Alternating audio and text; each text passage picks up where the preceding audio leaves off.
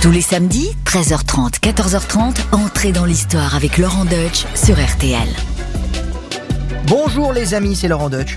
Si je vous dis qu'il fut en son temps l'homme le plus aimé au monde, si je vous dis qu'il mena d'une poigne d'acier des centaines de millions d'hommes et de femmes répartis sur les cinq continents, si je vous dis que ses idées continuent un siècle plus tard à inspirer les dictateurs les plus abominables, et si je rajoute enfin qu'il a fait des dizaines de millions de morts, à qui vous pensez? Allez, je vous aide. Je vais vous parler aujourd'hui de Staline. Vous allez voir, le petit père des peuples est l'un des personnages les plus fascinants de l'histoire du monde. Rien que ça. Dissimulateur né, ambitieux sans limite, paranoïaque jusqu'aux pires extrémités, criminel sans remords, depuis son bureau du Kremlin, Staline a façonné des décennies durant le destin de la Russie, celui de l'Europe centrale et orientale, comme celui de l'Asie. Laissez-moi donc vous raconter le parcours proprement incroyable d'un petit Géorgien né dans la misère la plus noire et qui est devenu l'homme le plus puissant du monde. Je vous assure, le voyage vaut le détour. RTL, entrée dans l'histoire. Avec Laurent Deutsch. On va commencer par le commencement.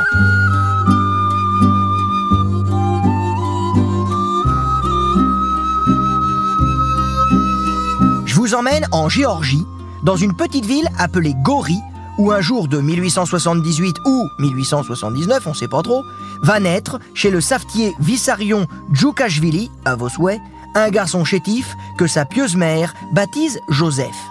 Imaginez le tableau. Le père est brutal et illettré, la mère vit confite dans la dévotion entre deux roustes que lui administre son mari et entre quelques ménages qu'elle fait chez les notables de la ville. Un cliché bien misérabiliste, hein, vous trouvez pas? Eh ben, Allez voir à Gori, vous pourrez découvrir sur la place principale de la ville le musée qui a été bâti autour de la maison natale de notre petit Soso. Soso, c'est l'affectueux surnom qu'on lui donne. Alors, euh, cette maison, ça n'a rien à voir avec une demeure bourgeoise ou même une petite euh, coquette isba de paysan. C'est une sombre et misérable masure brinque-ballante. Les ors du Kremlin, c'est pas pour tout de suite. On continue le tableau? Alors, il y a aussi dans cette famille deux frères aînés morts à la naissance, la variole, attrapée à l'âge de 6 ans, dont la peau grêlée gardera la trace, et puis, comme si ça suffisait pas, voilà une carriole qui heurte le petit Staline, avec pour résultat un bras gauche qui restera atrophié. Oui, vous en conviendrez avec moi, on a connu enfance plus réjouissante. Mal parti dans la vie, la question se pose alors, que va-t-on faire du petit Soso? Et là, sa maman a une idée. On va faire du petit un évêque. Ah ne souriez pas, à cette époque-là, surtout dans l'empire des tsars, un homme d'église, c'est un monsieur. Alors, direction le petit séminaire de Gori, puis le grand séminaire de Tiflis, la métropole des environs. Alors, comment s'y comporte-t-il, notre petit Soso?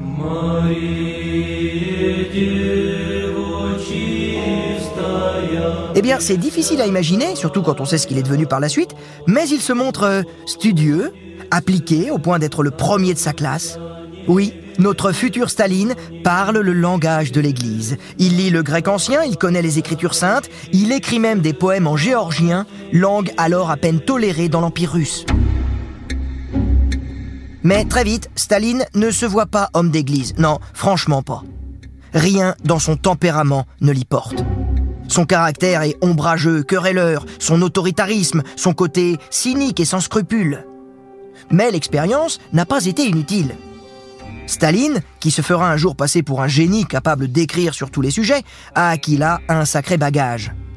Il n'est pas devenu un intellectuel, mais il a acquis le goût de la lecture, une passion qu'il conservera toute sa vie. À commencer bien sûr par les œuvres de Marx et d'Engels.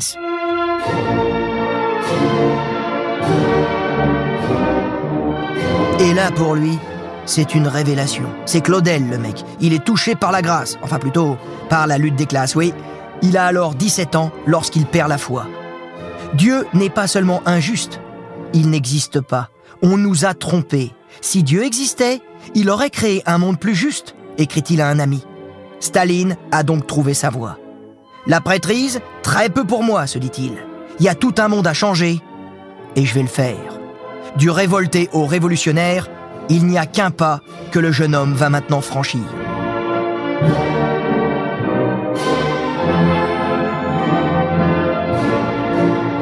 Et là, vous le voyez mes amis, Le jeune Staline ne supporte pas l'autorité, sauf, bien sûr, quand c'est lui qui donne les ordres.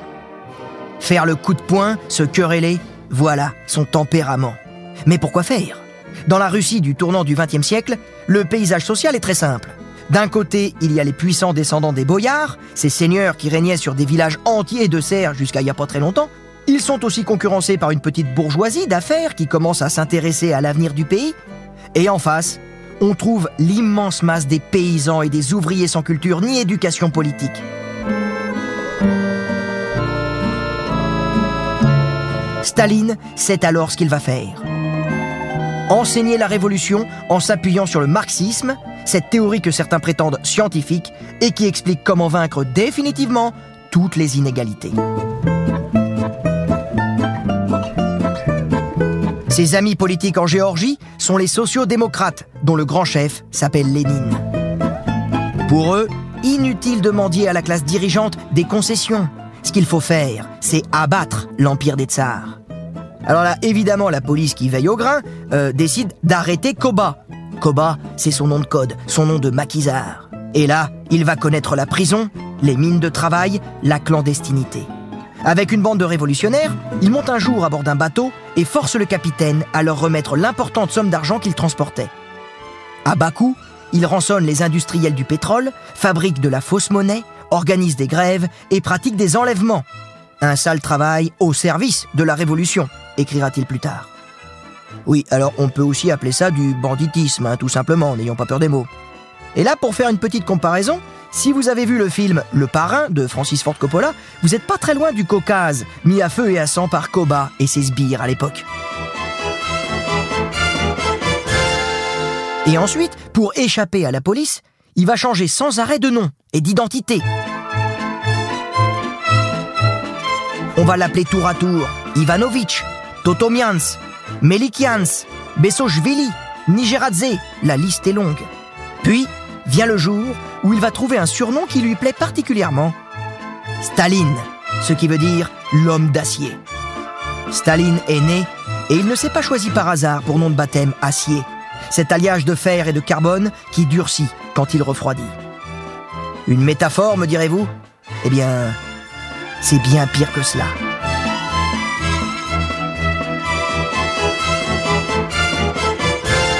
En attendant, le mot d'ordre de notre camarade, véritable Rastignac du Chamboultou, c'est bel et bien à nous deux, la révolution.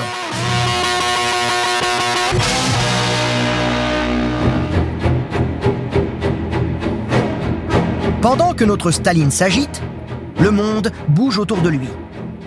Nous voici en 1917, l'une des années capitales du XXe siècle. Pour les Français et les Allemands, voilà trois ans qu'on patauge dans les tranchées et on commence à se demander si la boucherie va un jour prendre fin. L'Italie, la Grande-Bretagne, l'Autriche-Hongrie, la Russie et la Turquie, bref, l'Europe entière et même les États-Unis sont progressivement entrés dans le conflit. On appelle ça la Première Guerre mondiale. Mais en Russie, la guerre va céder la place à la révolution.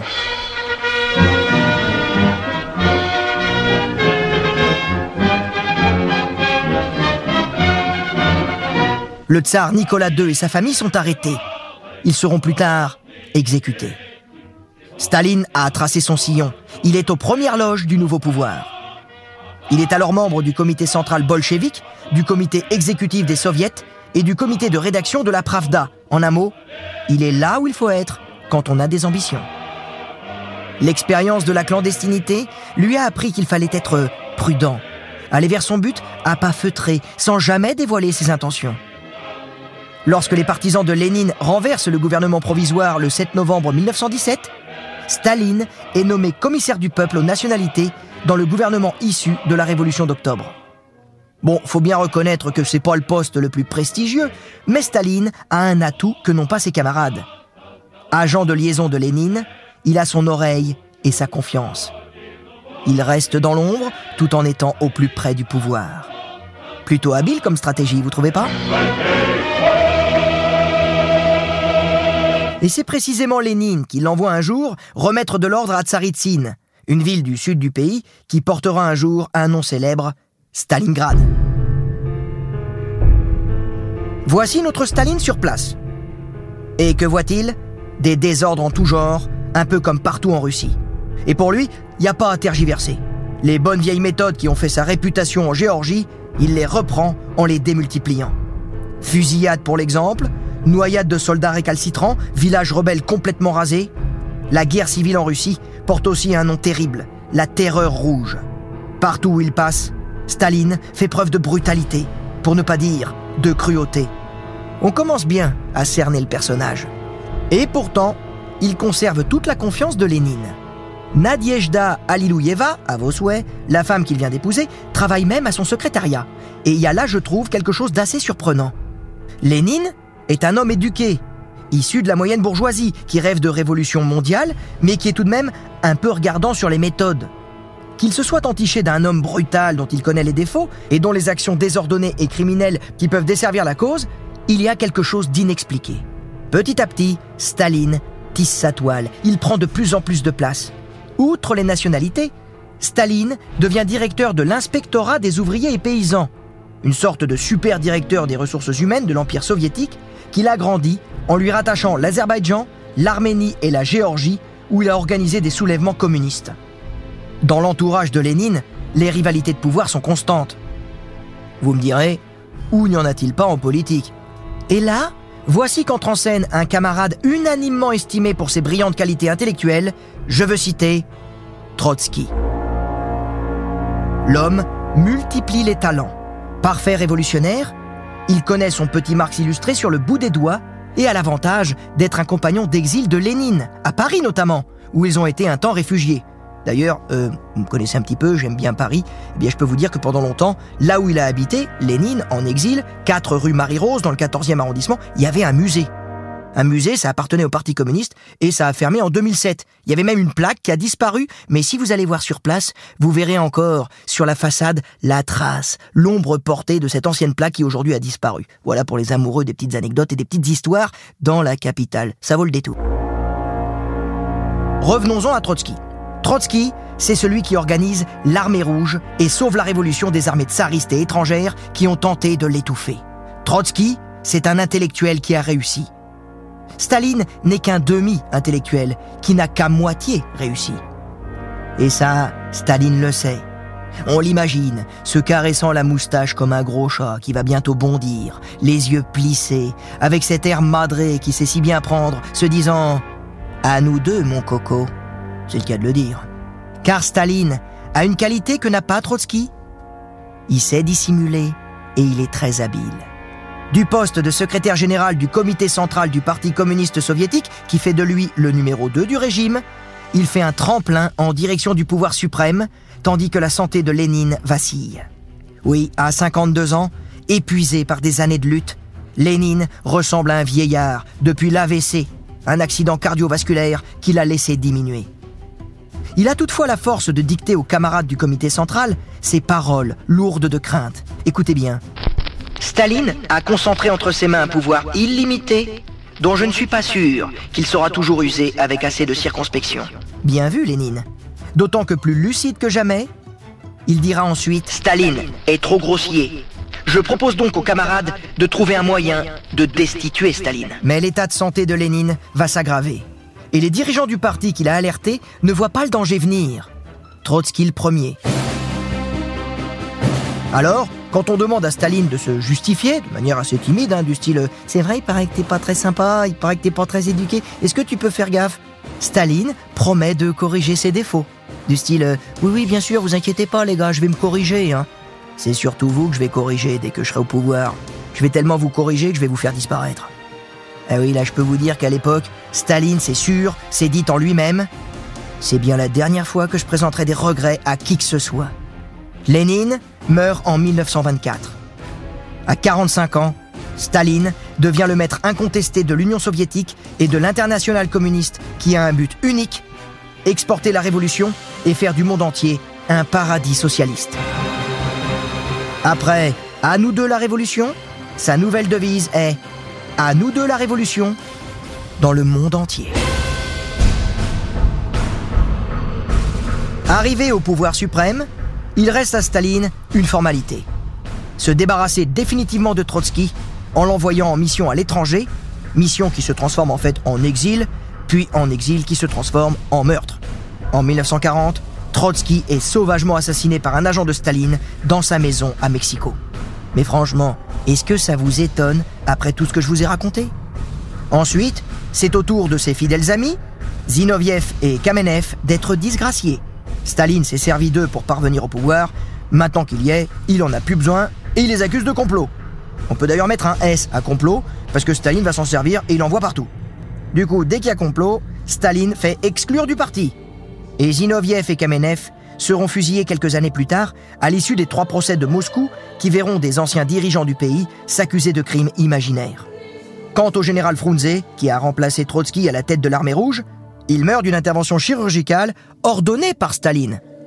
Me demande même s'il a pas fait lui-même l'opération. Imaginez dans le bloc opératoire, Staline qui rentre, tu vois. Attendez, le général Frunze, c'est un ami, donc je vais m'en charger moi-même. Passez-moi les couteaux, passez-moi le bistouri. Tiens, je vais commencer par appuyer là-dessus. Ça fait quoi si je coupe ça? Ah bah tiens, le mec il s'est éteint. Eh oui, euh, je pense que Staline devait aimer jouer au docteur Maboul. Vous voyez le genre? Ah bah non, ça marche pas.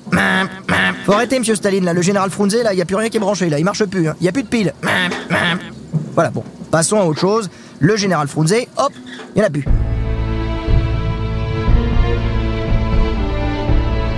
Nous sommes maintenant en 1927 et Staline n'a plus que des compagnons serviles autour de lui. Il peut pleinement se consacrer à son rôle de dirigeant. Et il va le faire de main de maître.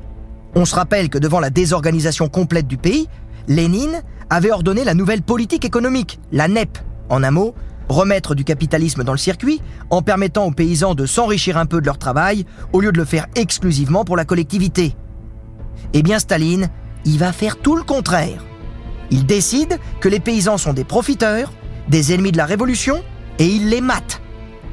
Les paysans sont alors obligés d'intégrer des fermes collectives, les fameux kolkhozes. Ils doivent livrer leurs grains et leur bétail. Ceux qui sont supposés résister sont fusillés, les autres déportés dans des camps qu'on appelle goulag. Mais le meilleur est à venir, si l'on peut dire. Une famine, aggravée sur ordre de Staline, ronge l'Ukraine en 1932 et 1933. Elle fera entre 2 et 5 millions de morts, soigneusement cachés par le régime. Tellement bien cachés qu'elle va tromper un dirigeant occidental chevronné, Édouard Herriot, le maire de Lyon et l'ancien président du Conseil. Herriot, c'est l'un de nos grands hommes politiques français du siècle dernier. C'est lui qui a solennellement reconnu en 1924 l'Union des républiques socialistes soviétiques en tant que chef du gouvernement français. Radical bon teint, il n'est pas communiste, mais il est de gauche. Mais surtout, c'est un naïf de la plus belle espèce. À ce degré-là, c'est inouï. Et je peux vous dire que son voyage en Ukraine à l'été 1933 restera dans les annales de l'enfumage politique. Eh oui, écoutez bien. À peine rentré, il déclare à la presse J'ai traversé l'Ukraine. Eh bien, je vous affirme que je l'ai vu tel un jardin en plein rendement. Je n'ai constaté que la prospérité. Ah oui, une prospérité qui aura pourtant durablement fâché les Ukrainiens avec le communisme et avec les Russes en général, comme on le déplore encore aujourd'hui. Et là, les amis, on touche à l'un des traits les plus caractéristiques de la personnalité de Staline, l'art de dissimuler. Durant les 30 années qu'il se maintient au pouvoir, Staline ne va avoir de cesse d'édifier une image de son régime d'autant plus lumineuse que ses échecs sont tous plus cuisants les uns que les autres. Et pour ce faire, il a une arme de choc, la propagande. Vous avez tous entendu parler du stakhanovisme, cette méthode d'encouragement au travail incitant à battre des records de production. Le nom vient d'un mineur de choc, Alexei Stakhanov, qui en 1935 aurait extrait en une nuit 14 fois le quota de charbon qu'on avait demandé à chaque mineur. Un héros du travail socialiste, alors fêté, honoré et montré en exemple. Et là, vous avez compris où Staline veut en venir. Si Stakhanov peut exploser les cadences, n'importe quel ouvrier russe peut le faire aussi. Et s'il ne le fait pas, il sera considéré comme un traître à la cause communiste. Et cela vaut aussi pour les ouvrières. Et là, permettez-moi une petite précision. On a découvert il n'y a pas si longtemps que le prétendu record de Stakhanov avait bien sûr été enjolivé. Oui, eh, franchement, 14 fois le quota, vous y avez cru, vous? Vous l'avez compris, notre Staline aime autant mentir que dissimuler. Alors, dans son beau pays, on retouche les photos officielles quand un ami du régime a cessé de plaire. Et dans le pays, on couvre les murs d'affiches représentant des travailleurs souriants alors que les conditions de vie, à la campagne comme à la ville, sont misérables. Certes, des records de production sont parfois atteints, des routes sont construites, des barrages sont édifiés, des écoles, des hôpitaux sortent de terre. La modernisation à marche forcée d'un pays vaste comme un continent est une réalité incontestable.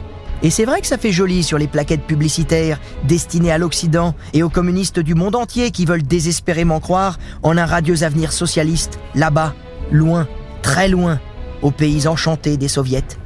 Comment ne pas y croire?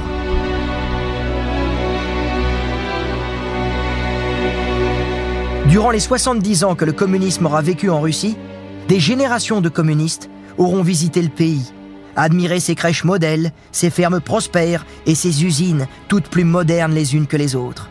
Et tout ça, chaleureusement accueilli par des figurants bien nourris, vantant les mérites du génial Staline. De l'art, du grand art.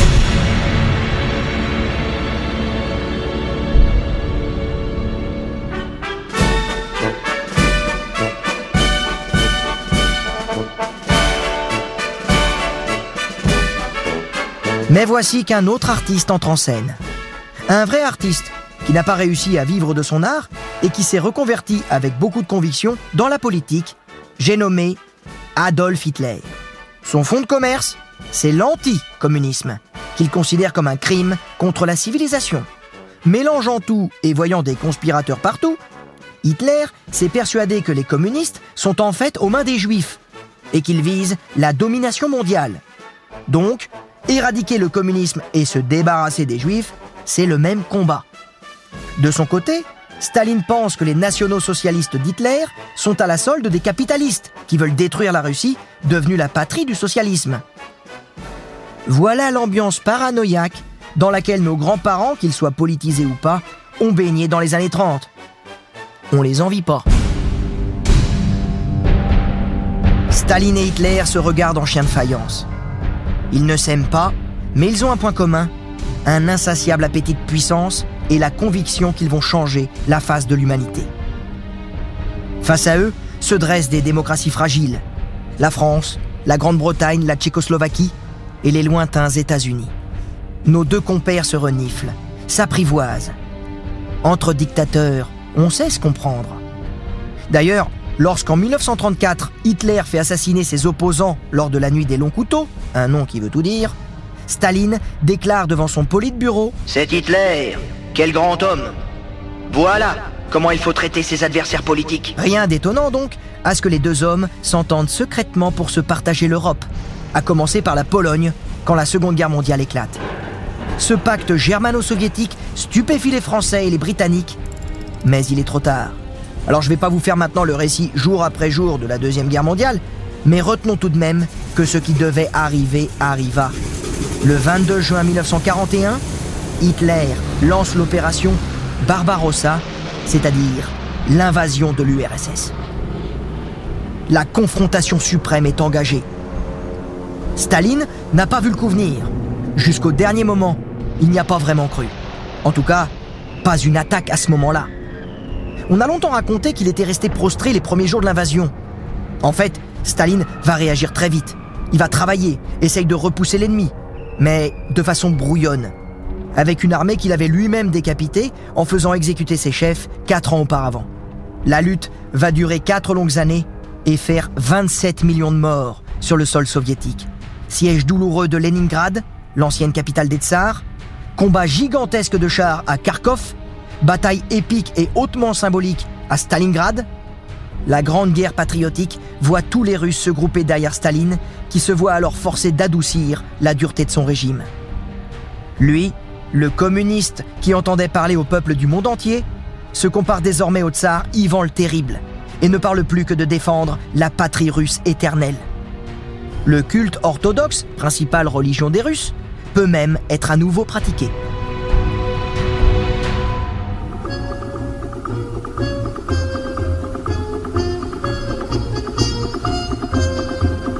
Le 7 mai 1945, l'Allemagne capitule à Reims. Mais Staline exige une deuxième signature dans la nuit du 8 au 9 mai à Berlin, symbole de la victoire soviétique, une ville où trône désormais son portrait géant. Il est le maître de toutes les capitales de l'Europe centrale et orientale. Prague, Varsovie, Tirana, Budapest, Bucarest, Sofia et dans une moindre mesure, Belgrade et même Vienne. Jamais l'empire des tsars n'avait été si puissant. À travers les partis communistes locaux, qu'on appelle des partis frères, Staline a la haute main sur les affaires de l'Europe de l'Est, séparée de l'Europe de l'Ouest par un hermétique et redoutable rideau de fer, selon l'expression de Winston Churchill.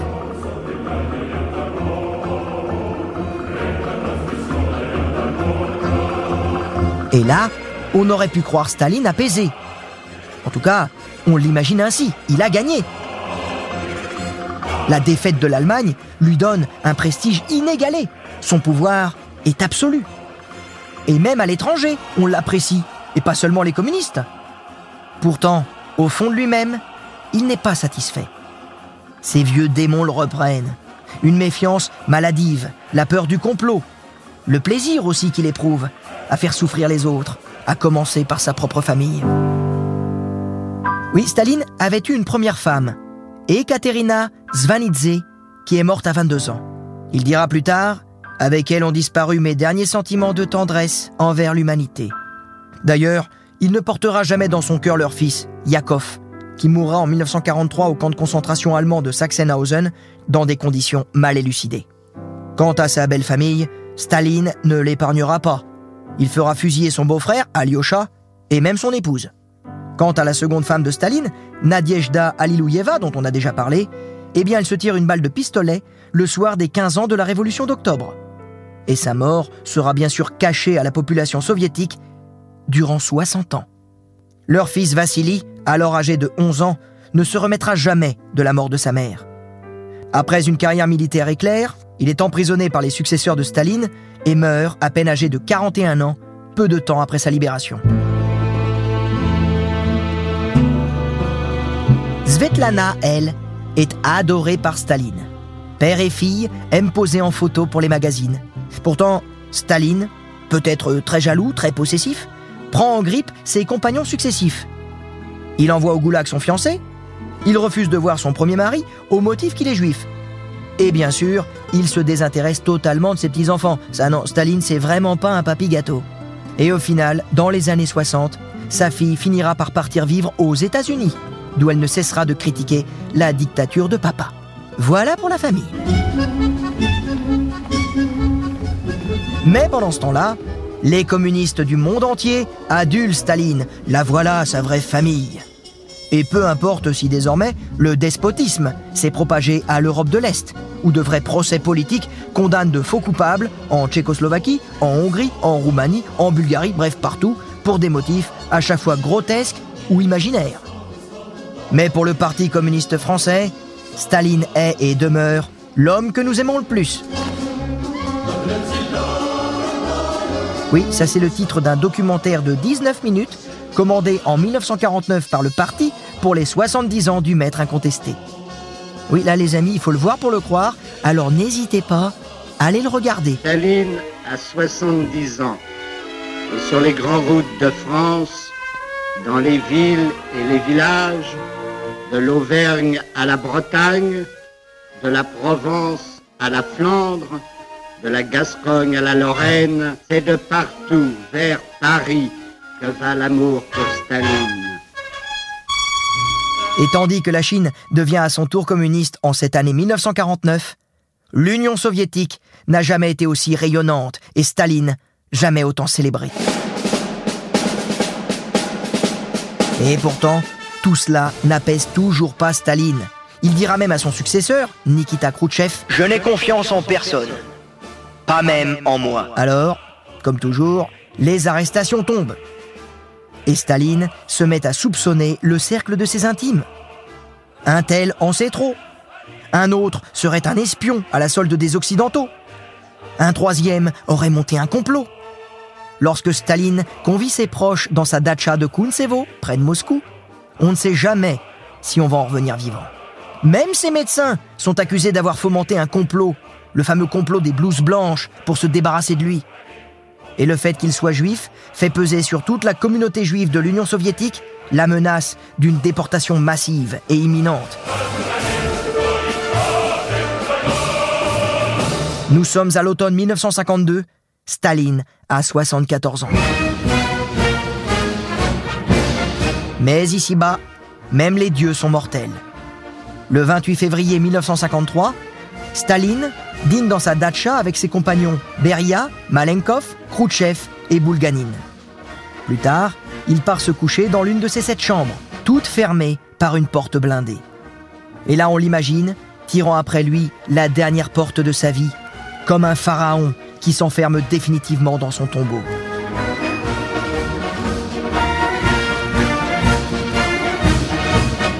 Le lendemain, comme il ne se manifeste pas de toute la journée, on finit par forcer la porte de la chambre où il dort et on le découvre inanimé.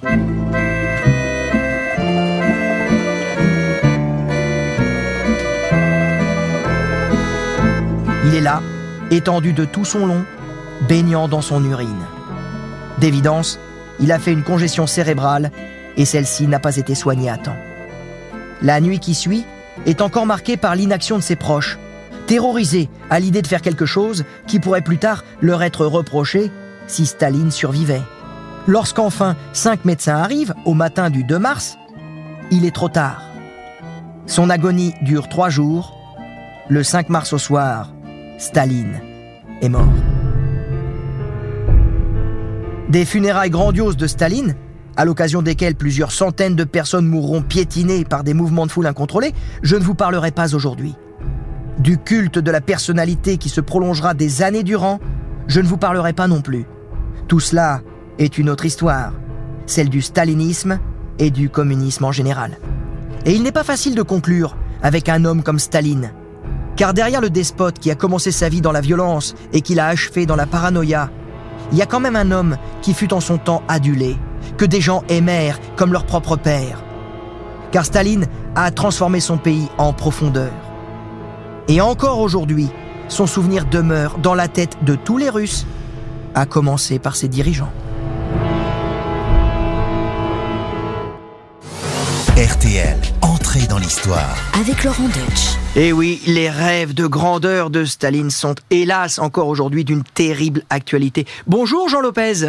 Bonjour. Alors, vous êtes le directeur de la rédaction Guerre et Histoire et auteur de nombreux ouvrages de référence, notamment le dernier qui euh, euh, retrace la terrible bataille de Kharkov 1942, qui elle aussi est d'une terrible actualité puisque Kharkov, ça n'est autre que Kharkiv aujourd'hui. En effet, il y a eu six batailles pour le contrôle de cette ville, et il y en a eu une septième qui s'est déroulée pratiquement sous nos yeux il y a quelques mois. Et oui, alors qu'est-ce que, alors on va venir à Staline, et qu'est-ce que j'aurais oublié dans ce, de ce récit, dans ce portrait que j'ai tenté de faire sur lui? Ah, Excellent portrait. Alors moi j'avais simplement peut-être, euh, j'insisterai sur le fait qu'on a affaire à un véritable paranoïaque authentique. Hein.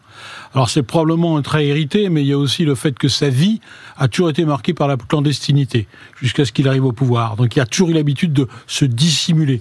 Et il a aussi toujours vécu dans des milieux qui étaient littéralement investis par la police du tsar. Donc il y avait des mouchards, des délateurs, des espions de tous côtés. C'est vraiment quelque chose qui l'a marqué en profondeur. Et il avait donc l'habitude de vraiment faire attention aux gens qu'on l'entouraient et toujours les soupçonner des pires choses. Et il va garder ça jusqu'à la fin de sa vie, et c'est même une tendance qui va s'aggraver en permanence. Alors je sais un paranoïaque en plus par anticipation, c'est-à-dire que non seulement il soupçonne les gens auxquels il aurait quelque chose de réel à, reprocher, mais également tous ceux qui pourraient seulement potentiellement être des adversaires. C'est un peu la folie de la purge de 1937-1938, où il fait disparaître des dizaines et des dizaines de milliers d'officiers de l'armée rouge uniquement parce qu'il pense que peut-être un jour, dans certaines circonstances, ils deviendraient des ennemis. Et si vous permettez une anecdote, il allait encore plus loin puisqu'il testait les gens de son entourage de la pire des façons en faisant assassiner ou déporter leurs femmes. C'est arrivé à deux reprises. Une fois avec son secrétaire Proskrebitchev, qui était chargé tous les matins de lui remettre des listes de gens à fusiller. Et Staline a fait glisser dans cette liste la femme, le nom de la femme de Proskrebitchev, de son secrétaire, pour voir sa réaction. on imagine la tête de Proskrebitchev le matin qui découvre le nom de sa femme sur les listes et qui, évidemment, ne bronche pas et elle est exécutée d'une balle dans la tête. Et la même chose, la femme de Molotov également. Molotov, le bras droit de Staline, il va tester sa loyauté en déportant sa femme au goulag dans les pires conditions. Et là aussi, Molotov, qui était pourtant très épris de sa femme, a avalé par pure terreur. Nous sommes dans Entrée dans l'histoire en compagnie de Jean Lopez pour évoquer la mémoire de Staline. On en a dressé un portrait euh, très, très glaçant, inquiétant. Et alors, comment se fait-il encore aujourd'hui qu'il soit resté euh, dans le cœur des Russes comme un personnage aimé, adulé, essentiel et incontournable? Alors déjà, je note que depuis une quinzaine d'années, tous les sondages d'opinion le placent en tête de la personnalité historique jugée la plus importante par les Russes. Le dernier en date, c'est 70% des Russes jugent qu'il est l'homme, qui dans l'histoire le plus marqué leur pays et qui était le plus important et le plus positif. Ça, on a du mal à comprendre aujourd'hui. Alors qu'est-ce qu'on lui trouve de positif? Il y a trois éléments. Le premier, on lui sait gré d'avoir fait de l'Union soviétique dont la Russie est un des éléments, de l'avoir fait passer d'un état agraire et relativement arriéré à un état industrialisé et puissant. On cache évidemment que tout ça s'est fait à un coût absolument exorbitant et qu'il y avait probablement d'autres moyens d'y arriver sans, sans, verser autant de sang et de sueur. Mais enfin, on lui sait gré d'avoir été le modernisateur. Le deuxième point, le point central, celui que Vladimir Poutine reprend en permanence, c'est de dire qu'il est l'homme sans qui l'Union soviétique n'aurait pas pu battre les nazis. Il a donc ce titre de vainqueur de l'Union soviétique. C'est évidemment un peu excessif de faire d'un seul homme le vainqueur d'un affrontement aussi gigantesque, mais on peut reconnaître quand même que si l'Union soviétique a failli perdre contre les Allemands, c'est certes de la faute de Staline parce qu'il a commis beaucoup de crimes, mais on peut aussi affirmer au contraire que sans lui, comme tout remontait à lui, l'Union soviétique n'avait pas une chance de gagner. Si Staline avait craqué, on peut penser que l'Union soviétique aurait été perdue, il n'a pas craqué. Et le troisième élément qui fait qu'il est cher à la mémoire des Russes, c'est qu'il a porté la puissance de l'Union soviétique à un niveau inégalé. Hein. en gros, depuis là, il a, il a, il a phagocyté la moitié de l'Europe. Il a eu un empire gigantesque. Si on, on, cumule tout, on arrive pratiquement au cinquième des terres émergées. L'Union soviétique était une super puissance militaire, et ça, c'est quelque chose qui contraste avec la période qui suit l'effondrement du régime après Gorbatchev, où les Russes ont vécu un véritable trou noir, crise économique, euh, affaissement du prestige international. Donc, si vous voulez, par comparaison avec ce qu'il y a eu après, ce qu'il y a eu avant paraît évidemment merveilleux et relativement bénéfique. Oui, puis plus on s'éloigne de cette période-là précisément, euh, plus on ne, on, ne croit y voir que le soleil parmi les, les nuages et surtout euh, des, des, wagons, euh, je, cite votre expression, des wagons de crimes ah, sous son empire. La liste est terrifiante. En tout cas, je, vous remercie, Jean Lopez, c'était vraiment passionnant. Et encore une fois, je ne peux que vous recommander pour continuer euh, cette euh, aventure sur les traces de Staline, recommander vos ouvrages. Le premier, c'est Kharkov, qui raconte la bataille de Kharkov, alias Kharkiv, aujourd'hui en 1942. Mais il y a aussi un ouvrage passionnant, Les maréchaux de Staline, c'est aux éditions Perrin. Et voilà, entrer dans l'histoire, c'est terminé pour cette semaine. Alors merci d'avoir écouté cet épisode. En attendant, merci pour votre fidélité. Portez-vous bien, n'hésitez pas à vous abonner et à nous noter en nous laissant plein de petites étoiles. À bientôt sur rtl.fr.